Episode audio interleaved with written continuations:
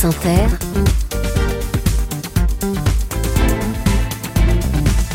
le 7-10. Et Léa, ce matin, vous recevez un metteur en scène. Bonjour Thomas Joly. Bonjour Léa Salamé. Merci d'être avec nous ce matin. Merci. Si vous étiez un livre et si vous étiez un défaut, vous seriez quoi? Euh, un livre, certainement un journal. Euh, J'hésite entre celui de Jean-Luc Lagarce ou celui d'Hervé Guibert, mais en tout cas un récit biographique, je crois. Et un défaut, euh... alors on dirait pas que c'est un défaut, mais chez moi ça, ça en génère beaucoup. Ce serait l'impatience. Je deviens irritable, je deviens colérique, je deviens irascible. Alors, euh, effectivement, j'ai un peu peur parce que l'interview a commencé depuis, disons, 45 secondes et il paraît qu'au bout d'une minute trente, vous vous ennuyez déjà. C'est vrai. Donc, là, j'ai plus que 45 secondes. J'ai la pression, en tout cas, avec vous. L'ennui, c'est le grand ennemi de votre euh, vie. Euh, vous savez, l'ennui est celui que Baudelaire disait, celui dont Baudelaire disait qu'il était le plus immonde de tous les vices, le plus laid, le plus méchant. Un peu, ouais. Euh, J'aime euh, et d'ailleurs, je crois que c'est pour ça que je fais du théâtre et du spectacle parce que je j'ai l'impression que le cet art-là crée une vie qui est plus grosse, plus intense, euh, plus vive, aussi plus forte, plus violente aussi. Mais c'est sur les plateaux que la vie, elle est, comment dire, extrapolée d'une certaine manière. Et je pense que c'est pour ça que je suis tombé dans ce métier parce que sinon, effectivement, je crois que je m'ennuie beaucoup. Hmm. Faut dire qu'à 41 ans à peine, quand on est présenté comme le prodige du théâtre public, comme le surdoué de sa génération, qu'on a déjà gagné trois Molières, qu'on a déjà mis en scène une pièce dans la cour d'honneur du Palais des Papes à Avignon, qu'on a dirigé un théâtre, qu'on a relancé une comédie musicale. Là, je fais votre, votre micro presque. Qu'on a relancé une comédie musicale qui cartonne, c'est Starmania. Qu'on a été choisi pour mettre en scène, ça c'est sans doute le Graal, les cérémonies d'ouverture et de fermeture des Jeux Olympiques. Il reste quoi à faire? Il reste quoi à prouver?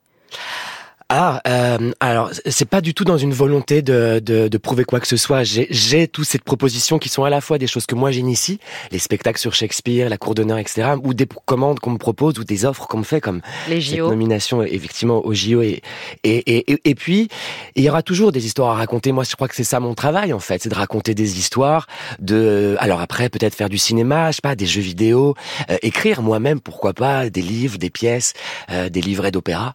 Euh, mais c'est pas une volonté absolument, une course effrénée absolument pour prouver quoi que ce Donc soit. vous n'êtes pas condamné à la performance, Non. condamné à ne pas rater, à ne pas trébucher. non, j'aime ça. Eh je oui. vais pas, je vais pas nier. Vous aimez la compétition. J'aime ça, j'aime euh, les grands enjeux, j'aime les grands défis, c'est vrai. Euh, j'ai un goût pour ça. Aussi, encore une fois, pour contrer, je pense, une forme de morosité, aussi une morosité des formats, une morosité des récits euh, théâtraux ou opératiques, Une etc. morosité de l'époque, tout simplement. Certainement, et, et que ce, cette audace-là, ça je l'ai, je vais pas le nier. Par contre, ce n'est pas absolument pas une espèce de, de volonté pour moi de prouver quoi que ce soit. J'ai juste envie de proposer des, des récits qui sont larges, qui sont épiques, qui sont euh, le plus grandiose possible et qui concernent le plus grand nombre. C'est vrai quand vous avez été choisi pour euh, mettre en scène la cérémonie d'ouverture et de fermeture des Jeux Olympiques, des Jeux Paralympiques, ça veut dire, je dis juste pour nos auditeurs, que c'est un milliard et demi de spectateurs qui vont regarder. C'est un événement, on se rend pas compte de combien ça va être planétaire. Vous avez appelé votre mère et vous avez pleuré. Bah ouais, là, regardez les poils qui se dressent encore rien qu'entendre ce chiffre, parce qu'effectivement, c'est peut-être la plus grosse force de ces Jeux olympiques et paralympiques, c'est que quasiment un quart de l'humanité est synchronisé. C'est rare d'avoir un quart de l'humanité qui regarde en même temps la même chose. C'est une, un pouvoir aussi, une force politique forte, euh, où on peut délivrer des choses importantes. Je crois que c'est pour ça d'ailleurs que j'ai accepté. Moi, mon travail, ça a toujours été de m'adresser au public le plus large possible, parce que venant du théâtre public, je crois que là, euh, on pourra pas faire plus large que cette audience-là. Et c'est un, un- une émotion évidemment très très grande. ouais. Oui, c'est que- quelque chose que vous revendiquez euh, souvent de dire moi je- j'en ai marre du culturellement correct. Mm. Je m'adresse au plus grand nombre. On Mm. peut aimer tout autant euh, Verdi, Walt Whitman ou les Spice Girls. Absolument. Et c'est trois trois artistes que, Que vous aimez, je les vous ai pas choisi par hasard. J'aurais Ouais. pu dire euh, Britney Spears et. On pourrait aussi la euh, citer. voilà. Euh, non, mais oui, je crois que la, la, la vision un peu malrosienne d'œuvres qui seraient éclairantes et d'autres moins, je crois qu'elle est, elle est surannée. De toute façon, même depuis la, la loi NOTRe et l'inscription des droits culturels dans la loi, chaque culture de chaque personne doit être considérée et même respectée.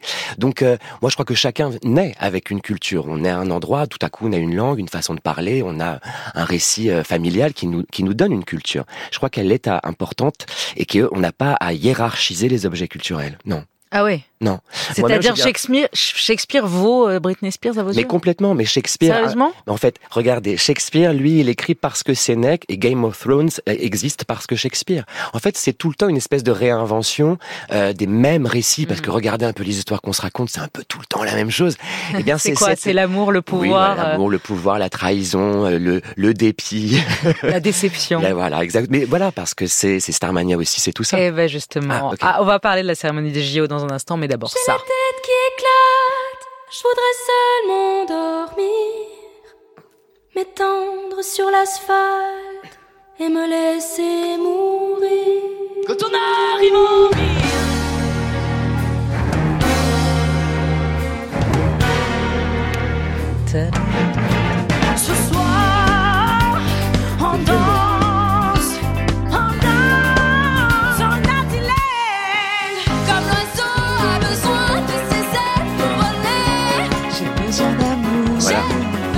Hein. Eh ben voilà, on y est. Hein. Toujours. Hein. Eh ouais.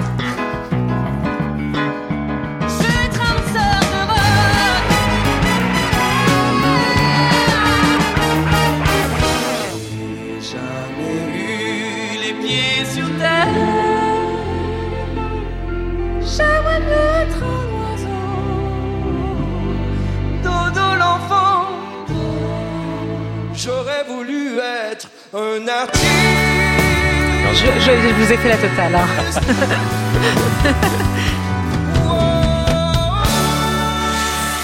Starmania. Thomas Joly, vous avez dépoussiéré et modernisé la comédie musicale Starmania, cet opéra rock mythique créé par Michel Berger et Luc Plamondon. Le spectacle reprend le 14 novembre à la scène musicale. Ensuite, ce sera en tournée dans toute la France. Votre Starmania a été le grand succès euh, de la saison passée. Vous avez ramené près de 700 000 spectateurs. 700 000 spectateurs. Euh, vous avez compris les raisons de ce succès. Il y a un besoin de nostalgie, il y a un besoin d'aller se réconforter dans les musiques de, de, de, Michel Berger dans les années 80. En tout cas, est réconfortante et, cette musique, celle de Michel Berger et les, mots de Luc Plamondon sont euh, euh, stupéfiants et, nous font, nous poussent à réfléchir. Et je crois que Starmania, c'est une œuvre qui nous, qui s'adresse à, à, nous tous et à nous toutes, peu, peu importe l'époque, parce qu'elle est justement le reflet, ben, au-delà de l'actualité, même si elle est très très fortement impactée par notre actualité, c'est d'ailleurs aussi le côté visionnaire de l'œuvre, c'est quand même au fond une question qui se pose de qu'est-ce qu'on fait là, à quoi on sert et euh, qu'est-ce qu'on fait dans ce monde qui ne nous ressemble pas. Comme le texte, vous le dites, le texte est furieusement moderne et il était très avant-gardiste dans les années 80. Il parle des questions de genre, du star system, du populisme. Il a mm. beaucoup de résonance avec aujourd'hui. Comment ne pas voir dans le personnage de Zéro Janvier un mania de la presse multimillionnaire qui va devenir président de l'Occident grâce à un programme ultra sécuritaire nationaliste et anti-écologique? La figure ou une des figures Trump, évidemment, mais tous les autres. Exactement. Et c'est euh, la grande force de l'esprit visionnaire de Luc Plamondon d'avoir capté dans les années 70 ce que notre monde était en train de d'advenir, enfin, était en train de devenir, ce qu'il adviendrait de notre monde. Et donc, tout à coup, la, la, la fiction, euh, enfin, la réalité, pardon, rattrape la fiction. On est aussi la première mise en scène post 11 septembre 2001. Et je rappelle qu'à la fin de Starmania, c'est la plus haute tour de l'Occident qui est victime d'un attentat et qui s'effondre. Donc, c'est quand même une œuvre qui vient euh, interroger notre époque très très fortement. Euh, avec donc cette lecture, on va dire plus sur l'actualité, et puis encore une fois, au fond, cette lecture sur nos humanités. Qu'est-ce qu'on fait là? À quoi on sert? Comment exister? Quel est le sens de nos existences dans ce grand bazar qu'est le monde en mouvement. C'est une critique aussi du star system, Starmania, le besoin d'être dans la lumière. Et là, on est en plein dans notre société aujourd'hui, d'influenceurs, d'instagrammeurs. Vous l'aimez cette époque où tout le monde est une star, donc personne n'est une star? Ouais, bah pour le coup, voilà, comme ça, tout le monde est tout le monde est une star, donc personne n'est une star. Et, et, la question de vouloir se sentir exister, elle, euh, elle est légitime. Je crois que c'est une question qu'on peut tous et toutes se poser. Maintenant, se, se, se, faire exister, se, vouloir se sentir exister en faisant tout et n'importe quoi, ça peut être que non. Et en, en diffusant, par exemple, de, de, fausses actualités ou, ou être comme ça, euh, euh, de venir rajouter, je dirais, de l'ennui à, à, toute cette mécanique qui se grippe en ce moment, ça, je crois que pour le coup, exister de cette façon-là, non, ça, je le valide pas. Mm. Mais je crois que c'est légitime de chercher une place, euh, une place dans ce monde. Ouais. Vous, la lumière, vous l'avez cherché, vous l'avez voulu. Enfant, vous disiez, je veux être écrivain. Et je précise, écrivain célèbre. c'est vrai ça. Vous savez des choses. Je sais pas pourquoi. Mais peut-être oui, si. Parce Bah que si. d'abord le rapport au récit, et puis encore une fois l'en- l'envie de s'adresser au, au public le plus, le plus large possible. Euh, écrivain, après ça a été danseur classique, donc encore une vous fois. dire. voilà. Ensuite, il y a eu prof de français à Londres. Oui, je voulais apprendre le français aux Anglais, ouais. Être Prof de français en Angleterre. Vaste ambition. Euh, et à quel moment le théâtre vous est tombé dessus? Ah, c'est euh, vers 10-11 ans, je suis en, je suis en cinquième et, et j'ai l'impression que quand j'arrive dans mon premier cours de théâtre, tout à coup, j'ai l'impression d'être plus moi que euh, partout euh, où j'ai pu être depuis euh, le début de ma, ma, ma jeune vie. Et cet endroit étrange du plateau, alors qu'on n'a pas nos, nos, nos affaires, on a des costumes, ce ne sont pas nos mots, ce sont des textes, tout à coup, c'est un endroit où je me sens moi beaucoup plus. Hmm. Donc, Il faut dire que vous étiez un garçon pas comme les autres, pardonnez l'expression facile mais efficace, et que vous avez été un enfant harcelé, Thomas Joly, vous l'avez souvent raconté, vous avez été poussé dans les couloirs, enfermé dans les chiottes par les grandes, dessapé par ces types qui voulaient savoir si j'étais un garçon ou une fille, je vous C'était violent. Ouais, c'est violent. C'est évidemment violent d'être victime de harcèlement, mais ce qui a été surprenant, c'est que tout de suite, je me suis dit, hé, en fait, euh, je ne corresponds pas à ton modèle. Là, je parle à la- aux personnes qui m'agressaient. Je ne corresponds pas à ton modèle, mais c'est pas pour autant que j'en changerai en réalité. Tu dois faire le chemin pour m'inclure dans ton monde. Mm. Si ton monde n'est pas assez vaste pour m'inclure, c'est toi qui as un problème, ça n'est pas moi. Vous dites au fond, le harcèlement vous a donné la rage de réussir, la rage de prouver. Vous vous disiez quoi? Vous vous disiez, tu verras plus tard, toi qui me harcèles, tu verras, je te Alors c'est même pas tant une question de vengeance personnelle, c'est plutôt une question de d'essayer de d'améliorer en fait ces, ces esprits étriqués entre guillemets, c'est-à-dire de proposer des outils pour que vous puissiez reprendre un tout petit peu votre pensée en main à, à ceux qui rejettent. C'est-à-dire je comprends pas tellement bien euh, l'homophobie, le racisme, l'antisémitisme. En fait, ce sont des personnes qui sont dans nos existences et vous ne pouvez pas les refuser. Elles sont présentes. Justement, trouver des outils pour travailler euh, ensemble à cette euh, union à la fois des singularités que nous sommes toutes et toutes et du grand tout que nous devons former. Faut dire que vous étiez épaulé par des parents euh, formidables, Ouais. mère infirmière, Ouais. père imprimeur Ouais. à Rouen. Euh, et euh, alors il y a cette anecdote assez, enfin à la fois jolie et triste de, de votre mère. Un, un soir vous rentrez, vous êtes en sixième et vous lui dites on m'a traité de pédale, maman. Quel est le rapport avec le vélo? Ouais, parce que je savais pas, euh, je savais pas ce que ce mot signifiait, et et, et et jamais mes parents n'ont euh, brimé quoi que ce soit de mes envies. Euh, la danse classique quand j'avais 4-5 ans, ok, euh, essaye. Euh, les costumes, parce que je- j'empruntais évidemment euh, les affaires de ma mère, de mon père pour jouer des personnages dans ma chambre avec mes amis, on, on faisait des spectacles, etc. Pas de souci. Euh, Il n'y a jamais eu de brimade et j'ai donc pu moi exister absolument en toute liberté. C'est pour ça que quand tout à coup je me confronte à une réalité qui est celle du collège un peu plus tard, je ne comprends pas en fait cet empêchement et puis cette limitation. Et donc peut-être certainement que cette euh, expérience m'a m'a poussé à, à faire ce métier qui n'est pas un métier pour me montrer, qui n'est pas un métier pour prouver, qui est un métier pour encore une fois donner des outils et faire circuler Mm. la pensée. Moi je crois qu'une pensée qui est arrêtée, c'est une pensée qui peut potentiellement être violente. Je pense que la pensée doit sans cesse être en mouvement, sans cesse en crise. C'est important. Sans cesse penser contre soi-même, sans cesse se, re- se remettre en Et cause. sans cesse inclure l'ensemble des spéci des singularités qui font ce monde. Ce que vous racontez pas, c'est qu'elle vous, elle vous console quand vous venez en sixième lui dire ça, Mhm. et qu'ensuite elle va pleurer discrètement dans sa Ouais. chambre. Ouais. Mm. Et elle me le dira plus tard. Les Jeux Olympiques, comment Thomas Joly est devenu le patron des JO, a titré Télérama cette semaine? Vous avez donc été choisi pour mettre en scène les cérémonies de clôture, d'ouverture d'abord, avant la clôture Ouais. des Jeux Olympiques et Paralympiques.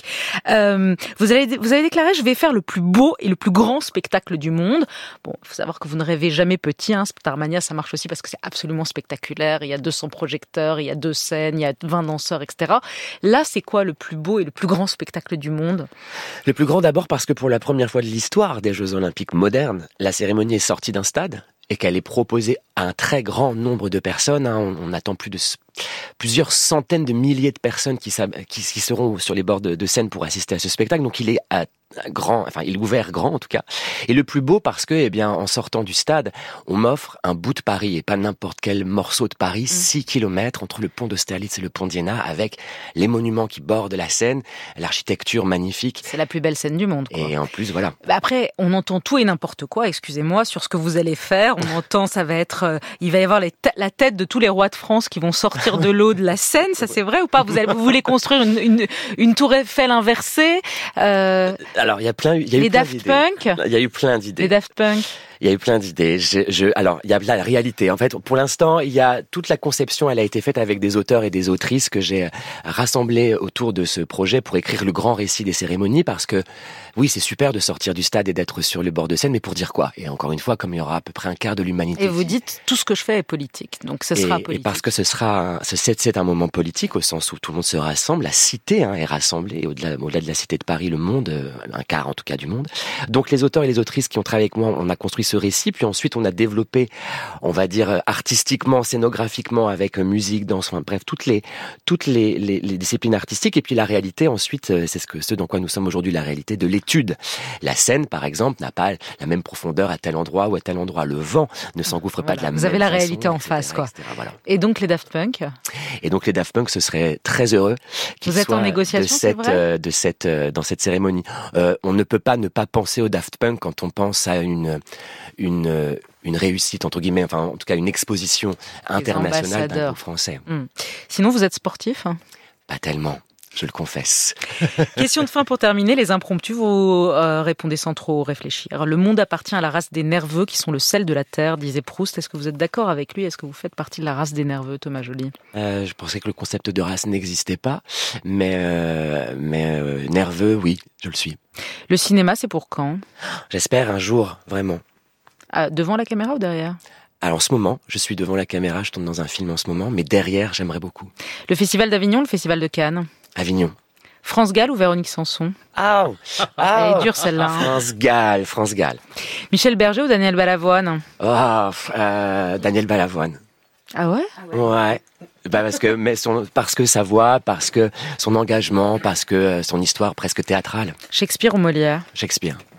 Euh, Vous avez toujours le temps de jouer aux jeux vidéo Toujours Patrice Chéreau ou Stanislas Nordet Stanislas Nardet. Mylène Farmer ou Beyoncé Euh, Mylène, Mylène, Mylène. Avouez une mauvaise pensée. Une mauvaise pensée là tout de suite. Mhm. Euh, j'ai un peu menti. À, à quel moment J'ai un peu menti sur euh, les Daft Punk. c'est fini. Ah, Donc c'est fait. c'est pas en négociation, c'est fait, on a une info. C'est quoi votre drogue? Euh, la joie, la joie et le travail aussi. et, et vos vices? Mes vices, euh, le jeu vidéo beaucoup, beaucoup trop, et euh... Et l'amour dans tout ça, Thomas Joly, vous ça avez va le très temps bien. Ça va très très bien. Vous êtes amoureux Oui. Est-ce que vous vous êtes ennuyé pendant cette interview non, non, absolument pas. Bravo, bravo. Merci Thomas Joly. Et donc voilà, je vais pas refaire votre euh, tout, tout, tout ce qu'on a à dire, mais euh, déjà Starmania le 14 novembre à la Mm. scène musicale est partout en tournée. Et puis après, on verra si le JO, si c'est le plus beau spectacle, le plus grand et le plus immense et le Bon plus travail. Belle journée à vous. Merci.